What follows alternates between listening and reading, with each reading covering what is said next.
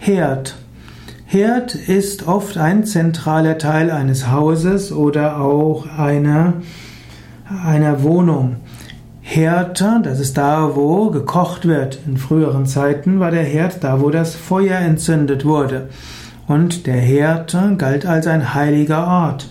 Es gibt auch verschiedenste Gottheiten, die man anrufen kann in der Küche und am Herd. Und da ist es auch besonders wichtig, dass man bei sich zu Hause mit gesunden Nahrungsmitteln kocht, sodass der Herd und die Küche tatsächlich als heiliger Ort qualifizieren kann.